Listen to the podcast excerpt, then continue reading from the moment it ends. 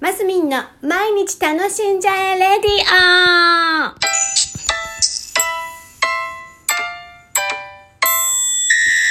おはようございます。2021年6月9日水曜日です。さあ、あのですね、昨日、梅、ん？梅の収穫に行ってまいりました。えっ、と、梅干し作り、今5、6年目で梅干しを毎年作るのにハマってるんですけど、えー去年から、あの、友達、お友達の仲良しの、大の仲良しのゆりちゃんってお友達がいるんですけどね。ゆりちゃんのところで梅の木がなってて、その梅の木の収穫をいつも親戚のおばちゃんがしていたけどコロナで来れなくなったからますみちゃん確か梅干しつけてたよねスタートので梅干し収穫が去年から始まったんですよ 始まりましてあの梅2本あるんですけどねその木を、え2人で昨日はおじさんもいらして3人で 登って、登って撮ったんです。もう気分はキャンディーキャンディーでして、あのールンルンで、私すごい毎回楽、毎回ってまだ2回目ですけど、梅の収穫からやっている梅干し作りが本当に楽しくて、えー昨日もね、来年もぜひ呼んでくださいって、あの、お願いして帰ってきました。で、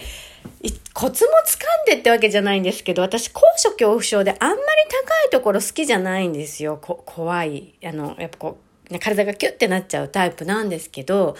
なんかね、木登りは別格なんです。結構上の方まで調子に乗っての、登っちゃう感じで、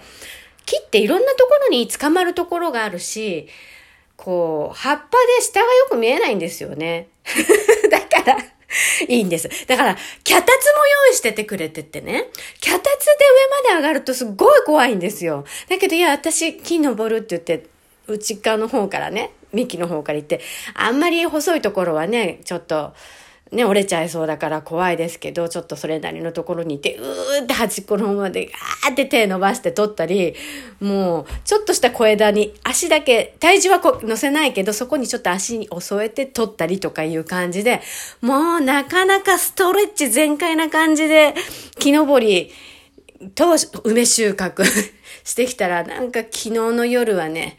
ぐっすり眠れました。太陽も浴びて疲れるんでしょうね。まあ、ぐっすり寝れまして、それで、もう取れた量と言ったら、まあ、すごいんですよ。梅、梅の木、たかが2本、されど2本ぐらいで、は、箱で言うと、何箱ぐらい、例えばみかん箱ぐらいなサイズで言ったら、4箱じゃ効かないかな。5箱ぐらい取れたんじゃないですかで私もそのあのみかんのサイズで言うならば1個ちょいい1個にあのビあのスーパーの袋さらに1袋ぐらいもらってきた感じで結構もらってきたんですよ。なのでまあちょっと前回ねあのシワシワの梅を今ややり始めてるところですけど追ってこの後大きい梅選別してあの梅干し作りと、ちょっと小ぶり、今年ね、ちょっと小ぶりだったんですよ。去年あんまり小さい梅がある感じじゃなかったんですけど、青梅ですけど、ちょっと小ぶりのものもとっても多かったので、今年は初チャレンジで、カリカリ梅小梅ってカリカリのがあるじゃないですか。いつもはもうさ天日干ししてっていう王道の赤い梅干し作るんですけど、今年はちょっとカリカリ梅も作ってみようかなとか、思ってます。もう新しいことにチャレンジ楽しくて、それで多分自分家だけじゃ、えっ、と、消化しきれそうにない量なので、またちょっと配り歩いちゃうかもな、私、みたいな感じです。ただね、手作りの梅干しって、あの、しょっぱですよ。あの、塩分もね。でも、あんまりしょっぱいの嫌だから少し少なめに作ってはいるんですよ。作ってはいるんですけど、しょっぱい。でも、化学調味料を使ってないので、本当美味しいんです。